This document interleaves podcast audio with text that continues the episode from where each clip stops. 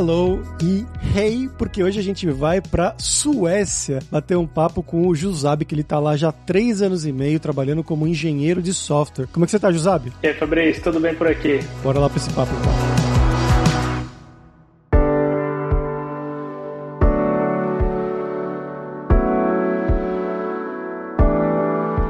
José, pra gente começar agora é aquela pergunta que eu faço para todo mundo, que é para saber um pouquinho mais de você, né? Então, de onde que você é do Brasil? O que, que você estudou? O que, que você fez da sua vida? Um passo a passo da sua carreira até você chegar aí na Suécia. Eu sou do interior do Rio Grande do Norte, é uma cidade chamada Caicó. Eu nasci em Natal, na verdade, mas eu morei praticamente a minha infância inteira lá em Natal. Como cheguei aqui na Suécia, foi meio que por causa de TI, né? TI é uma grande, uma carreira que exporta muitas pessoas pro exterior. É um caso engraçado, assim, porque eu, como engenheiro de software, eu caí na engenharia de software por um acaso muito grande. Lá no ensino médio, eu não era um aluno muito bom, mas no último ano do ensino médio, no terceiro grau, eu mudei de turma por algum motivo. E aí eu sentei do lado de duas pessoas que mudaram minha vida. Essas duas pessoas eram aquelas pessoas que, tipo assim, elas não levavam a vida tão a sério, mas mesmo assim tiravam boas notas. E aí eu convivendo com elas, meio que fui adotando esse estilo de vida. E aí, pra você ter uma ideia, o meu primeiro vestibular que eu fiz naquela época, eu tinha feito pra fisioterapia. Caramba, nada a ver. e eu fiz fisioterapia porque eu conversei com meus colegas de classe e perguntei, pô, o que, é que você vai fazer, o que, é que vai fazer? E ninguém ia fazer fisioterapia. Tá, então vou fazer, vou fazer fisioterapia porque ninguém vai. Resumo da ópera. Acabei que eu não passei nesse vestibular, eu tinha prestado o vestibular para o UFRN, que é a Universidade Federal lá do Rio Grande do Norte, e não passei. Só que um desses meus colegas que sentava do meu lado lá, que eu conheci eles no último ano, ele fez ciência da computação e passou na, na Federal lá. Porque um irmão dele já tinha feito ciência da computação e ele foi meio que no mesmo caminho. E aí eu passei um ano estudando lá para aquele famigerado cursinho, né? Estudando cursinho para o próximo ano tentar vestibular novamente novamente. E aí, durante esse ano, eu conversando com ele, cara, ele foi me falando, porra, é muito legal o ciência da computação. Aí, um dia eu fui na casa dele, ele me mostrou lá o que era, se não me engano, era o Kurumin, que é meio que um Ubuntu meio misturado aí pra, do, do lance BR. Uma nostalgia agora. e aí eu fiz, caraca, que negócio legal. Aí ele falou, ah, tem um professor francês, eu quase que não entendo ele direito. Eu fico, pô, esses negócios que eu achava assim, meio caricato, comecei a achar muito da hora. Aí eu fiz, oh, quer saber? Eu fiz ciência da computação. Foi por isso que eu fiz. No final das contas, me formei em ciência da computação, me encontrei com ele no meio do curso porque ele perdeu um monte de cadeira e aí eu, em certo momento eu, eu, comecei a ter aula com ele. E aí eu me formei e ele não se formou, acabou indo para outra área, mas assim, é uma história bem interessante. E aí você chegou a trabalhar no Brasil um bom tempo antes de ir para fora? Isso. Aí eu trabalhei por causa da universidade, eu comecei a trabalhar na Superintendência de Informática, que é basicamente, sei lá, o setor que faz todos os, os sistemas da, da universidade. E a UFRN, curiosamente, no período que eu estava lá, ela quem fez os sistemas de gerência de RH, sistema de, de patrimônio, de diversas universidades, incluindo outros órgãos públicos. E aí, por causa disso, ela meio que, lá, vou colocar aqui entre aspas, ganhou tipo uma licitação para fazer o, um projeto que ia meio que organizar toda a pós-graduação no Brasil. Então, todo mundo que fosse fazer mestrado, doutorado, tinha que ingerir essas informações nessa plataforma. E aí eu estava entrando como estagiário justamente nessa plataforma. Eu tive uma baita sorte porque era um projeto nacional e por causa disso eu fui para Brasília. Passei um tempo trabalhando um tempo em Natal e depois fui para Brasília. E aí de Brasília, meio que eu peguei aquele negócio, putz, é legal aqui, tô gostando de viajar. Sabe uma coisa? Vou para São Paulo. Fui para São Paulo, passei mais um tempo, trabalhei na B2 Dados, que é uma empresa bem, bem conhecida. E aí tem um negócio interessante. Por acaso, novamente, um dos gestores lá da B2 Dados reuniu-se com cada um e fez: Ó, oh, eu queria que esse ano você fizesse meio que uma meta para você e uma meta ousada, assim, um negócio que você, se sente desconfortável e mesmo assim quer fazer. Aí ele falou, aí eu fiz: Ah, sabe uma coisa? Eu vou. Eu quero palestrar em algum lugar. Já tava querendo, sei lá, me, tentar me comunicar melhor e tal, me aprofundar em algum tema. Eu queria palestrar. Aí ele falou: se você for fazer uma palestra, atira alto. Quer atirar baixo, atirar alto, dá no mesmo. Foi lá, apliquei, apliquei para uma, uma conferência aqui na Europa, lá na Polônia, e acabei que passei, cara. Assim, a minha submissão foi aceita. Vim bater aqui na, na Polônia, e quando eu cheguei aqui na Polônia, conheci outro brasileiro que trabalhava remoto. E aí, quando eu falo, quando conversando assim com alguns amigos meus, é quando eu falo assim, aí foi quando eu entrei na Major League. Pelo menos eu pessoalmente classifico algumas empresas que a gente trabalha como, sei lá, empresas que você tá ali para entrar, para ser início de carreira, você vai aprender bastante e tal. Você vai galgando assim os níveis de empresas quando você tem mais exposição, tem desafios diferentes, tem desafios mais interessantes para você acumular experiência na, na, sua carreira. E aí foi quando eu conheci esse brasileiro e ele falou: Putz, cara, eu trabalho remoto com a Telecom dos Estados Unidos. A gente tem vaga aqui nessa stack que tu tá apresentando teu trabalho aqui. Por que, que tu não vem trabalhar comigo, com a gente, aliás? Aí eu falei: Pô, fiquei com aquele negócio na cabeça. Quando eu voltei pro Brasil, falei com ele, apliquei e acabei passando. Aí eu fiquei remoto.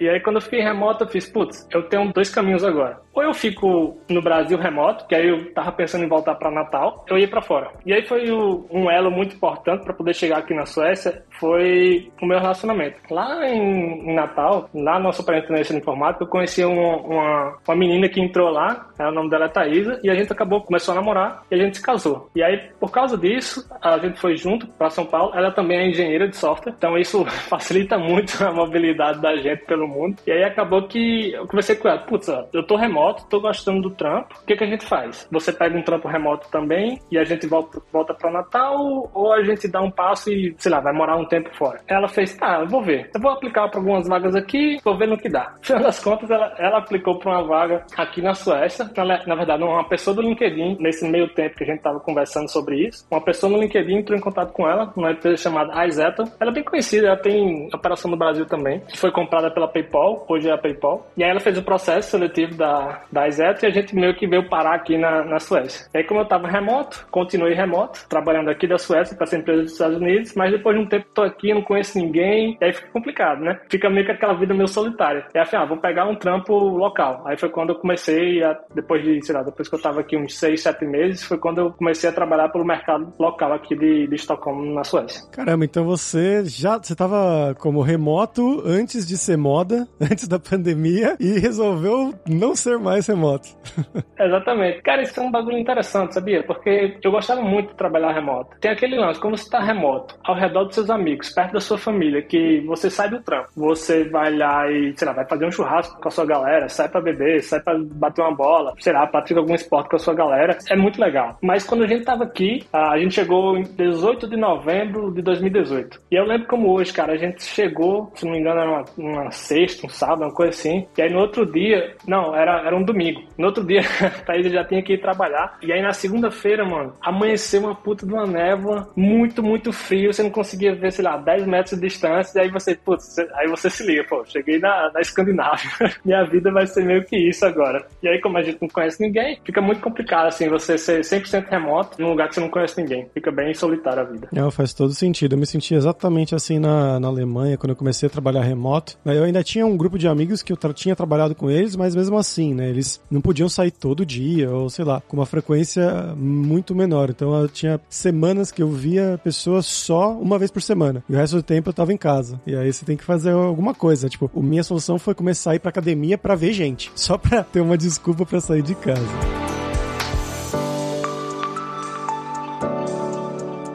Mas, ô Jusab, chegando aí em Estocolmo, né, além do, do frio, da neblina e da solidão, quais foram as outras percepções que você teve? Assim, para alugar casa, foi complicado? Como é que é a burocracia inicial? Nossa, o mercado imobiliário aqui na Suécia, cara, é, é loucura. Acho que isso, isso se repete nas major cities aqui da Europa, né? Londres, é, Barcelona também tem esse problema, Lisboa também. A gente alugou um apartamento sem ver o apartamento. A gente tava no Brasil ainda e ela mandou algumas opções pra gente olhar e ela falou, ó, esse apartamento apartamento aqui é muito bom, é uma localização muito boa. Se eu fosse vocês, eu pegaria. Aí ela foi lá num dia, na época do Skype ainda, então foi lá, fez uma videochamada com a gente no Skype, mostrou o apartamento mais ou menos assim, e falou, ó, esse apartamento aqui é 15 mil coroas. Aí a gente fez, putz, e agora, será? A gente sabendo assim que o mercado aqui é bem complicado, e realmente é. Então a gente meio que pegou. Então ficou pagando esses 15 mil coroas, que a gente deu uma puta de uma sorte, porque era uma localização excelente. Para quem era de Estocolmo, a gente morava bem próximo de Mieborg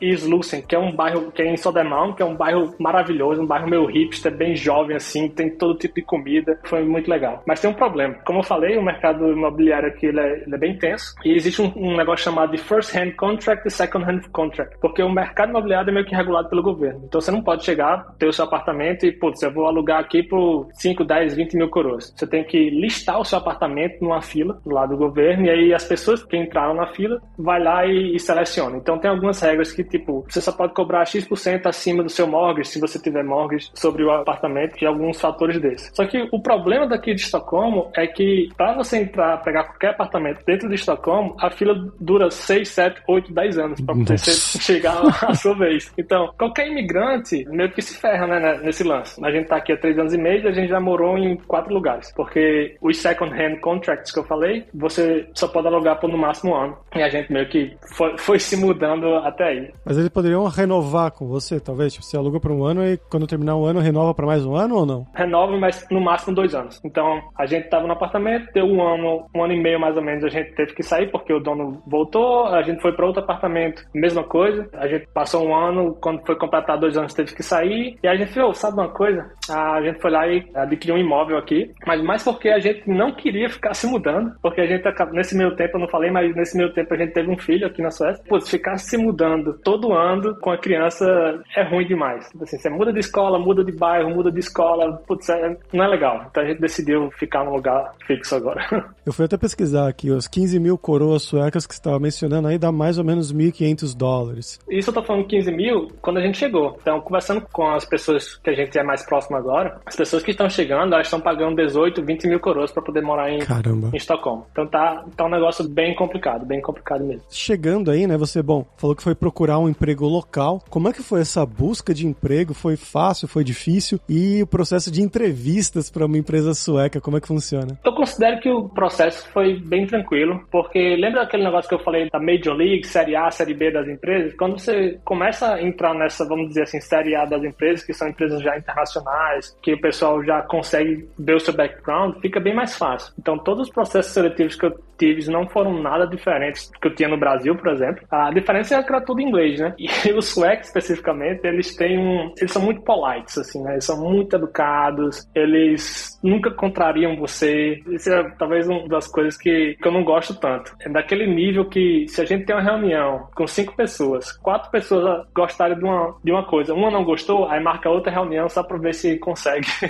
ter uma unanimidade ali de, do, do consenso, né? É, então, cara, assim, todo mundo super legal, não achei dificuldade, mas aí talvez porque eu já seja uma pessoa sênior no sentido de, de carreira, já tinha, sei lá, 10 anos de experiência, é, então não tive nenhum problema. Porém, eu, eu vou contar um negócio que a maioria das pessoas que vem pra cá geralmente é o esposo ou a esposa, o parceiro ou a parceira que conseguiu um, um trampo e aí vem, você meio que vem com visto de, de acompanhante, né? E aí essas pessoas que geralmente não são de TI têm um pouco de dificuldade de entrar no mercado de trabalho sueco. Assim, eu conheço gente que, sei lá, demorou três anos para poder conseguir um emprego entry level em qualquer coisa porque precisa do sueco, precisa conhecer alguém, tem que ter os seus contatos. O mercado sueco, na minha visão, obviamente, assim, do, meu círculo, né, ele não é muito aberto para pessoas ah, de fora que não tenham, sei lá, já uma certa familiaridade. A exceção de, de TI, obviamente, porque TI você meio que não fala sueco em empresas de TI, né? Geralmente é inglês. Mas pessoas júniores, elas têm um pouco de dificuldade também, assim, ela demora um pouquinho mais para poder entrar no mercado de trabalho. E como é que é a cidade de Estocolmo? Como tem sido morar em Estocolmo para você? Você tem gostado? Eu tenho, assim, é,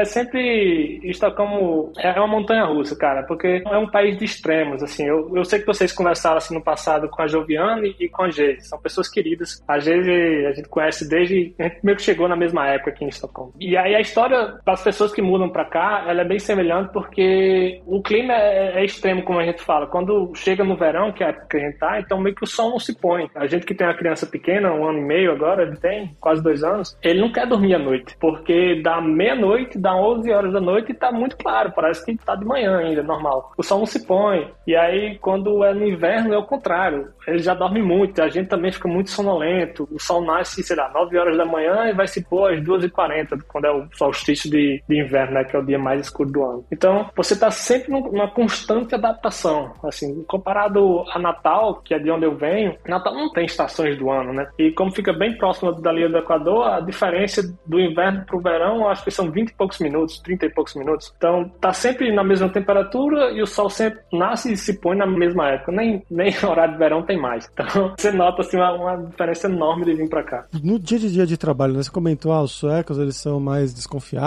né? E você falou também algo sobre precisar do sueco. Precisa do sueco? Pro dia a dia do profissional de TI, não, né? E assim, para quem mora em Estocolmo, um, dado interessante, a Suécia é o segundo país com a maior quantidade de falantes de inglês, cujo idioma oficial não é inglês. Então, é só perto pro, se eu não me engano, é para os Países Baixos, a, a Holanda, que eles têm, sei lá, 80 e poucos por cento da população fala inglês. Aqui é 82, 83%. Então, você não tem nenhuma dificuldade para morar aqui, falando só inglês. Isso é um ponto legal também, porque como Estocolmo especificamente é um grande polo de tecnologia, quando você senta num barzinho, esse é um negócio engraçado. Assim, você senta num barzinho, vai num café, e você meio que pesca a conversa do, da pessoa que está do lado, geralmente eles estão falando de API, banco de dados, de, de, como é que fez a app e tal, alguma linguagem de programação. Isso é uma coisa muito comum, muito comum que acontece aqui. E se eu não me engano, eu tinha visto uma estatística um tempo atrás, dentre as pessoas que se intitulam do gênero masculino, eu acho que é a segunda profissão mais comum de engenheiro de software aqui em Estocolmo. Então, assim, é um polo muito forte e por causa disso o, o, inglês meio que domina. No ambiente de trabalho você não precisa de absolutamente para nada. Sempre tem aqueles silos que se você soubesse, como a Geise falou em um dos episódios aqui com vocês, se você consegue falar sueco, a sua vida dá um 180, a vida, a vida muda para melhor. Vou dar um exemplo. Como eu entrei no mercado local e não fui para uma grande startup como a PayPal da vida, eu entrei em empresas menores, startups menores, sei lá, 60, 80, 100, 100 pessoas. Até a que eu tô agora já tem sei lá, 400 e poucas pessoas. Mas mesmo assim, você vai para uma festa de Natal, uma, festa, uma confraternização, vai ter sempre um grupo, como você é minoria, vamos dizer assim, nessas startups, quando eu falo você é minoria de ser imigrante, então a maioria das pessoas estão num grupo falando sueco. Então quando você chega, grupos e grupos. Então tem grupos de pessoas que mudam para inglês, incluem você na conversa. Já aconteceu comigo de eu, sei lá, chegar num grupinho que tava conversando lá, ficar ali sentado, ver se eles mudavam, passava um, dois minutos, não mudava, eu ia pro outro para ver se eu conseguia conversar com alguém, entendeu? Então isso acontece com muita frequência. Outro exemplo é, sei lá, eu entro no time e aí quando eu entro no, no, no, canal do Slack, no canal de comunicação que o pessoal usa no trabalho, o histórico de comunicação tá todo em sueco antes de eu ter entrado. Então eu não consigo nem ter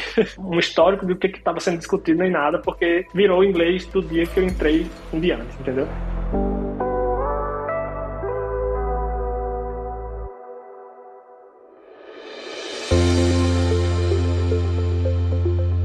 E você comentou que você teve um filho aí, né, na Suécia. Como é que funciona essa parte da saúde, né, de ter filhos, de ir no hospital? É pago? Tem seguro? Sim, sim. Aqui existe um sistema público de saúde. Ele funciona um pouco parecido com o Brasil, mas a gente tem o que a gente chama de coparticipação. Toda vez que você precisa usar o sistema de saúde, você vai pagar alguma coisa, mas é relativamente muito barato. Então, sei lá, você vai na emergência, você vai pagar umas mil coroas. Eu falo barato porque o salário, se você traduzir isso para real, vai dar, sei lá, uns 500 reais cada vez que você vai. Mas, porém, o pessoal não ganha um salário mínimo aqui, né? O salário mínimo aqui é um pouco diferente. Só que você tem um teto e isso é bem legal. Então, se eu não me engano, é menos de 3 mil coroas ao ano. Se você vai regularmente usar o sistema de saúde, tem um teto que você vai esbarrar nele. Então, é muito tranquilo. Com relação a ter filho aqui, também foi muito tranquilo pra gente, exceto que a gente teve durante a pandemia, então foi muito, foi muito agradável, vamos dizer assim. Eu não consegui participar de, dos appointments, sei lá, do pré-natal, né, que a gente chama. Então, minha esposa teve que ir, mas a gente não pagou absolutamente nada. Tem o que eles chamam de barmushka, vamos dizer, uma, parteira ou uma enfermeira especializada para, sei lá, acompanhar o, o, pessoal que vai ter filho. A gente tem periodicamente essas consultas, nunca pagamos nada. Quando está perto do nascimento, você meio que escolhe os hospitais que você quer ter a criança. Ah, eu quero o primeiro lugar esse, segundo esse, terceiro esse. Aí no dia que, sei lá, você tem as contrações, você liga pro hospital, ó, tô tendo as contrações, mas eles vão tentar, eles vão tentar evitar que você vá para o hospital o máximo possível. Literalmente, a conversa, quando a gente começou as contrações aqui em casa, aí a gente ligou para eles, ó, oh, a gente já começou as contrações e tal, eu acho que já tá na hora da gente ir, já tá doendo muito. Aí a pessoa no telefone falou assim, bem, você ainda tá conseguindo falar? Isso quem tava no telefone era minha esposa falando, né, filho? A dor tá muito grande a ponto que você não tá conseguindo falar? Aí minha esposa falou, não, que eu tô conversando com você, ué. Aí eu falei, foi pronto. Quando você tiver sentindo dor ao ponto de você nem conseguir falar, aí você vem. Nossa. Pronto. Foi essa o benchmark que a pessoa deu pra gente no, no, telefone. Mas aí passou um tempinho lá, sei lá, meio que a gente viu, não, tá doendo demais, eu não vou ficar esperando aqui, não. Esse pessoal é doido. A gente foi pro hospital, chegou lá, mediu lá o que ele chama de dilatação e a gente acabou ficando. A gente passou uns três dias no hospital. Um pra ter e o que ele chama que tem, tem tipo um hotel dentro do hospital. É muito engraçado isso. Quando você tem a criança, você vai bem que um hotel dentro do hospital mesmo. Tem um que ele chama de fica, né? Que é como se fosse o nosso cafezinho ah, aí no, no Brasil. É um fica sueco. tem um, um sanduíche bem característico. Um sanduíche com, com pepino, com, com queijo em cima e uma bandeirinha da Suécia é, pregada assim no, em cima do sanduíche. Com suco laranja, algumas coisinhas assim. E aqui a educação, assim, a gente não paga nada pela criança para usar o sistema de saúde, remédios, tudo que ele precisa é de graça. Uh, teve um problema na pele. A gente liga para a música ou então a nossa enfermeira, meio que um médico da família, né, que, que é bem comum aqui na Europa, é isso. E aí ele fala, ó, ele tá com irritação tal, vai na farmácia e compra tal remédio. Então você chega lá e dá como se fosse o CPF, já os sistemas já estão todos integrados, isso é um negócio muito bacana. Então você não recebe um papel do, do médico ou da médica receitando alguma coisa. Eles meio que dizem, ó, no seu CPF, chega lá na farmácia, diz o teu CPF que eles vão te dar a medicação. E a gente nunca paga nada. Isso é muito bom. Seu filho tá com quantos anos agora? Um ano e dez meses. Daqui a dois meses ele faz, faz dois anos. Ah, tá. Então ainda tá basicamente em casa o tempo inteiro ou tem creche também? Tem creche. Aí a creche, você pode mandar a tua criança aqui na Suécia a partir do primeiro ano dela. Quando ela completa um ano, você já pode mandar ela pra creche. E a gente fez isso. A partir do primeiro ano, a gente já colocou ele na creche e, voltou a trabalhar. Porque é um negócio, não comentei, mas aqui na Suécia a gente, o que eles chamam de licença parental, né? Não é licença maternidade, é licença parental. Então a gente tem 480 dias de licença parental para dividir entre as duas pessoas que estão cuidando da criança. Isso serve para se você adotou alguma criança também. Então a gente, minha esposa esposa ficou seis, sete meses em casa, cuidando do, do bem. É quando ele completou seis meses, se eu não me engano. Eu fiquei mais seis meses em casa, cuidando dele. Então é muito comum você andar pro Estocolmo e ver pais sozinhos com carrinho de bebê para todo lado. Isso é muito comum. Uma coisa que eu não, nunca vi no Brasil, por exemplo. Passou esse ano aí com ele em casa. E a gente tem mais alguns dias que pode ter. Esses 480 dias você pode tirar até a criança ter oito anos. Então a gente tem alguns dias ainda pra gente tirar. A gente tirou um ano e acho que a gente tirou uns 390, 400 dias por aí. Que legal, muito interessante isso, Jusabe. Agora voltando um pouquinho mais pro papo de, de trabalho, na verdade, né, dia a dia de trabalho, quais são as tecnologias que você tem usado aí no trabalho e no seu dia a dia você tem notado diferenças de como é programar na Suécia e programar no Brasil? Eu noto aqui que o pessoal ele é bem mais planejado, assim. Em termos de tecnologia, eu acho que, que não tem muita diferença porque eu trabalhava no Brasil, pelo menos. O Brasil, assim, com todas as pessoas que eu converso, na verdade, assim, que moram fora, é bem comum você escutar que brasileiro é uma, é uma mão de obra muito boa na área de TI. A gente tem uma formação muito boa, a gente é exposto para diversos problemas. Acho também questão da, sei lá, quantidade de pessoas que moram no Brasil. Então, quando se faz algum sistema, tem que comportar várias pessoas que estão tá usando, né? Com relação a stack, hoje eu basicamente trabalho com Go. Trabalhei um pouco com, com Elixir aqui também, que foi inclusive a minha porta de entrada para o mundo remoto e tra tá trabalhando fora, né? Então tem sempre algumas tecnologias que são mais fáceis de, de você entrar numa startup e as startups geralmente são as que importam as pessoas, vamos dizer assim. Minha esposa ela sempre trabalhou com Java a vida inteira e ela também trabalha com Java aqui na PayPal. Mas eu, eu noto assim, com relação de stack é muito parecido, mas eu noto que existe uma, uma certa organização bem melhor comparado que eu tinha no Brasil. Por exemplo, eles se organizam muito para aquele lance dos quarters, né? Então, sei lá, primeiro trimestre, segundo trimestre, late fall, spring, segunda, segunda metade do ano. Então, os projetos são meio que não tem uma data específica, né? Tipo assim, ah, no final do verão, então no, lá, no começo do, do, da primavera, a gente vai lançar esse produto, então vai lançar isso, aquilo, outro. Já no Brasil, eu tinha mais um deadline bem mais agressivo, geralmente, tinha uns deadlines mais agressivos, tinha uns dias específicos e chegava muito pastel, assim, pro cara fazer, saca? Ó, não, chegou aqui fulaninho, fulaninho falou que a gente vai lançar tal coisa e vai lançar daqui a 15 dias. Mas, pô, não tinha nada assim, planejado para fazer aquilo, tá ligado? E eu noto também que existe um respeito respeito bem maior com relação a você como pessoa. Se você chega assim, só, eu quero um, um, mouse vermelho porque eu gosto de trabalhar com mouse vermelho. Ninguém nem pergunta por que, que você gosta do mouse vermelho. Então eles só vão entregar, fala, passa lá no, lá, no RH, ou então abre um ticket solicitando o material que você quer e a gente vai te entregar. Nas minhas experiências passadas, eu, eu nunca tive esse nível de, assim, ó, a gente vai fazer de tudo para que você seja o mais produtivo possível. E é isso que a gente quer. Quer que você seja feliz, você sendo feliz, você vai ser mais produtivo, você sendo mais produtivo, a gente vai se beneficiar disso. Então, acho que é esse meio que a, a mentalidade das empresas que eu, que eu tenho visto por aqui.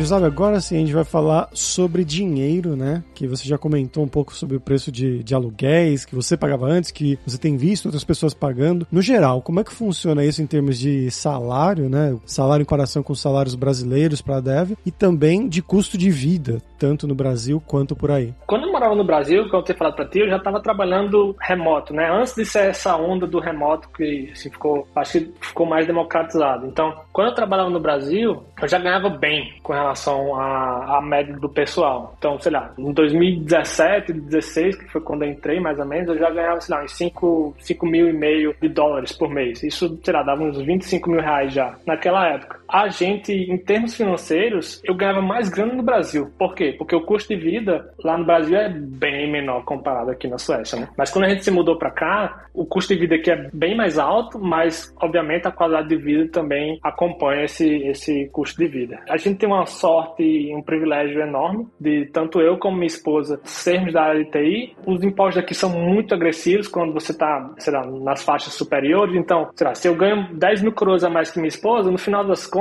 do contra-cheque, a diferença no líquido é, sei lá, 2 mil coroas, 3 mil coroas. Não é muita coisa, entendeu? A gente junto consegue ter uma vida super confortável, mas por causa do que a gente consegue combinar essas duas rendas aí. Praticamente a gente vive só com a renda de um de nós dois. A outra grana da outra pessoa é mais para investimento, fazer o que dá na telha, algo desse tipo. Em termos de grana, para as pessoas que eu tenho conversado, obviamente, se você está no Brasil trabalhando remoto para a Europa ganhando em euro ou para os Estados Unidos ganhando em dólar, há uma grande chance de você, no final do dia, ter mais grana no seu bolso. Mas aí é, sei lá, as escolhas que o pessoal faz, né? Você prefere ter essa vida, sei lá, com um pouco mais de grana lá e, e tendo que pagar por, sei lá, plano de saúde, algumas coisas que a gente já conhece, ou se você vem para um, sei lá, para Europa ou qualquer outro lugar que você se sente talvez mais confortável. Não existe resposta certa para isso, pessoal. É só, assim, se você se sente mais confortável em outro estilo de vida, mesmo ganhando um pouco menos, é o que vai acontecer geralmente com o pessoal que vem para cá. Para resumir, pessoas que estão no, no mundo de TI, que eu vejo entrando aqui, eu gosto de dar uns números mais precisos, pelo meu círculo de amizade, o pessoal que está chegando aqui, que já é sênior, ou então já um pouquinho mais mid-level assim, eles vão estar tá ganhando em torno de entre 45, 55, 60 mil coroas por mês, que é o pessoal que, que vai estar tá chegando aqui. Aí você. Divide por 10, né?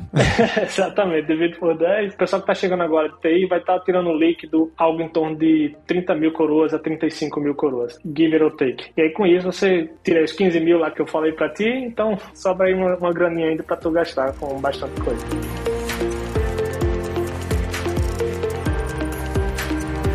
José, pra gente terminar aqui, agora é a hora do perrengue, que é quando a gente pede pros nossos convidados contarem histórias engraçadas, gafes, micos. Você já contou uma aí do, do parto, né? Mas tem outras? Nossa, cara, assim, gafes e coisas doideiras que acontecem com a gente não falta, né? Mas eu vou contar duas aqui que são bem emblemáticas para mim. Envolve a mesma coisa, que é táxi. Cara, táxi é um negócio muito engraçado aqui, porque é caro pra cacete. E aí, quando a gente chegou aqui em Estocolmo, eu tinha pesquisado na, na internet como é que eu eu saio do Arlanda, que é o aeroporto daqui, é como se fosse Guarulhos, é, é bem longe, sabe, do, do centro, Guarulhos para São Paulo. E aí a gente fez, como é que eu saio do Arlanda e vou pro Airbnb que a gente ia ficar no, no comecinho. E aí eu fiz, putz, tem trem, vi que tem trem, então, ah, sussa, se tem trem vai ser tranquilo. Só que quando eu cheguei aqui, eu, muito leso da cabeça, não verifiquei se tinha alguma sobretaxa, se tinha algum algo do tipo. Porque o ticket normal, um, um passe de transporte público aqui, ele é 39 coroas. E aí eu fiz, putz, não, 39 coroas vai ser de boa, chego lá, compro meu bilhete, xablau. Só que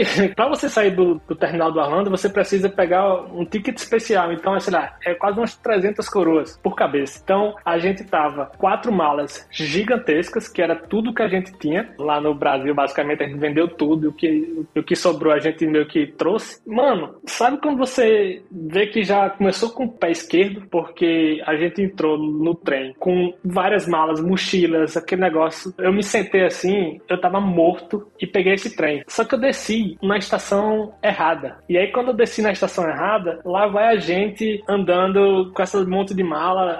Putz, eu vou tentar pegar um táxi onde eu tava. Não passava táxi, porque já era, meio que já era mais fora do centro, então não passava táxi onde, onde eu tava lá. Meu chip não tava funcionando. Aí eu tive que voltar para dentro da estação. Fui no centro, fui bater no centro, cheguei no centro, comprei um chip. Depois que eu comprei um chip, aí eu fui lá e pedi um Uber. Liga aí, velho. E aí do Uber, do centro, eu fui pro apartamento. Eu gastei basicamente, acho que o dobro do que se eu tivesse só pegado um, um táxi lá do aeroporto direto pra minha acomodação. Porque depois, depois você mora aqui, você sabe disso, mas os táxis táxis do aeroporto são preço fixo para Estocolmo. Para 540 coroas, eles vão deixar onde você quiser, tá ligado? Então seria muito mais fácil se a gente tivesse só pegado o táxi. E, e a outra foi, tipo assim, a gente já, já tinha um filho, já tinha um filho e a gente, putz, não, não, saía muito por causa da pandemia e tal. Foi abrindo a, as coisas e a gente conseguiu achar uma babysitter, porque em uma dessas casas que a gente morava, um desses apartamentos que a gente morava, a gente conheceu um cara que ele é relativamente famoso aqui na Suécia. Ele morava no andar de baixo, é o Sandro Cavassa. E aí ele fazia muito muita música com, com a Beat e, e tem alguns hits bem, bem legais aqui na, na, Suécia. Então ele é um pouquinho conhecido. E aí ele decidiu parar a carreira dele. Decidiu parar a carreira dele e falou: Ó, ah, vou fazer o último show. E a gente falou: ah, beleza, a gente vai nesse último show. Só que a gente tava com um horário bem apertado dessa babysitter que ficou com o Ben aqui em casa. Então a gente foi é, e a gente falou: ó, a gente não vai dar pra voltar de trem, então a gente pega um, um táxi lá. Sei lá, táxi de meio de rua mesmo. Fomos pro show, deu tudo certo. E aí eu já sabia que ia ser caro, mas afinal, deve dar umas 800 coroas, dá uns 80 euros aí, tranquilo. Só que o cara ligou o taxímetro, isso já era, sei lá, quase meia-noite. Do lugar do show que foi pra minha casa, dava uns 30 e poucos quilômetros. Foi andando, foi andando. Meu irmão,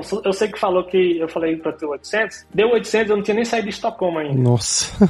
e aí foi subindo, foi subindo, foi subindo, foi subindo, resumo. Cheguei em casa, eu paguei 1.730 coroas, 170 euros só de táxi pra voltar pra casa. Nossa, que dor. Isso é, é muito tenso, velho. Aí a gente aprendi, táxi nunca mais. Volta, volta andando a pé, mas nunca mais pede táxi. é, muito bom.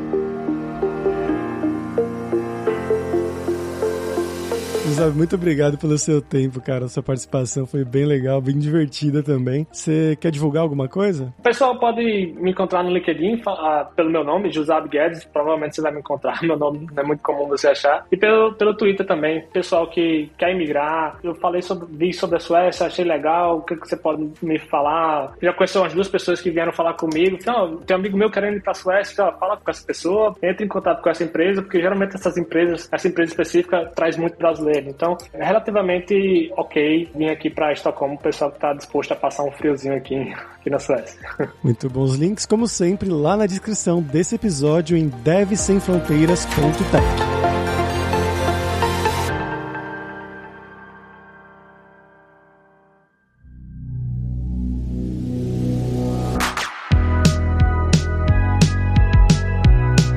Pessoal, por hoje é isso. Tac! que é obrigado em sueco pela sua audiência. E se você gosta do Deve Sem Fronteiras, recomende para cinco amigos, dá cinco estrelas pra gente na Apple, segue a gente no Spotify para nossa comunidade crescer sempre cada vez mais. E a gente tem o Seven Days of Code, que são sete dias de desafios totalmente grátis em diversas linguagens de programação para você realmente botar a mão na massa e praticar o que você estiver aprendendo, seja com os cursos da Lura ou em qualquer outro lugar. Então vai lá se desafiar em sevendaysofcode.io. E não deixe de conhecer a Lura Língua para você reforçar o seu inglês e o seu espanhol e dar aquela força, tanto no seu currículo quanto na sua vida profissional, algo que o Jusab destacou muito bem, que a Suécia é um país que mais de 80% da população fala inglês, então para trabalhar lá em inglês é muito fácil. E só lembrando que o ouvinte do Deve Sem Fronteiras tem 10% de desconto em todos os planos. Então vai lá em aluralingua.com.br barra promoção, barra Deve Sem Fronteiras e começa a estudar com a gente hoje mesmo. Além também, é claro, da alura.com.br que tem mais de 1.400 cursos de tecnologia, principalmente na área de programação, inclusive com cursos de Go, né, que é a área que o Jusab tem trabalhado mais recentemente, que ele citou aí, né? Mas tem curso também de muitas outras tecnologias. Tem curso também de como você criar seu currículo em inglês ou em espanhol para mandar pro exterior. Então, com certeza vai ter o curso para você. Então, pessoal, até a próxima quarta-feira com uma nova aventura em um novo país.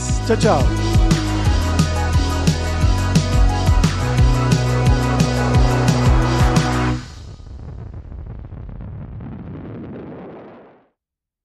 Este podcast foi editado por Radiofobia, podcast e multimídia.